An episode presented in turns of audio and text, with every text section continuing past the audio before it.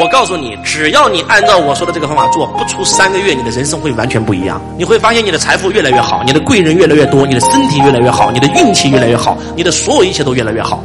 没有人能让你生气，没有事儿能让你发火，你每天都活在祥和、喜悦和爱中。那这种生命是不是你们想要的？那如何做到呢？原谅那个你最不想原谅的人，原谅他是放过自己。学会宽恕那个你这辈子最不应该宽恕的那个人，他才是你最值得宽恕的人。因为宽恕他不是宽恕他，是放过自己。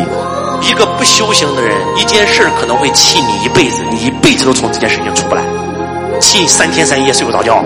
你被情绪折磨了一辈子，让你生病了。我也有情绪，来了一秒钟结束了没有？同样一件事发生了，前一秒把你气得要死，然后你只要换一个念头，换一个视角，唰，瞬间变成好事了。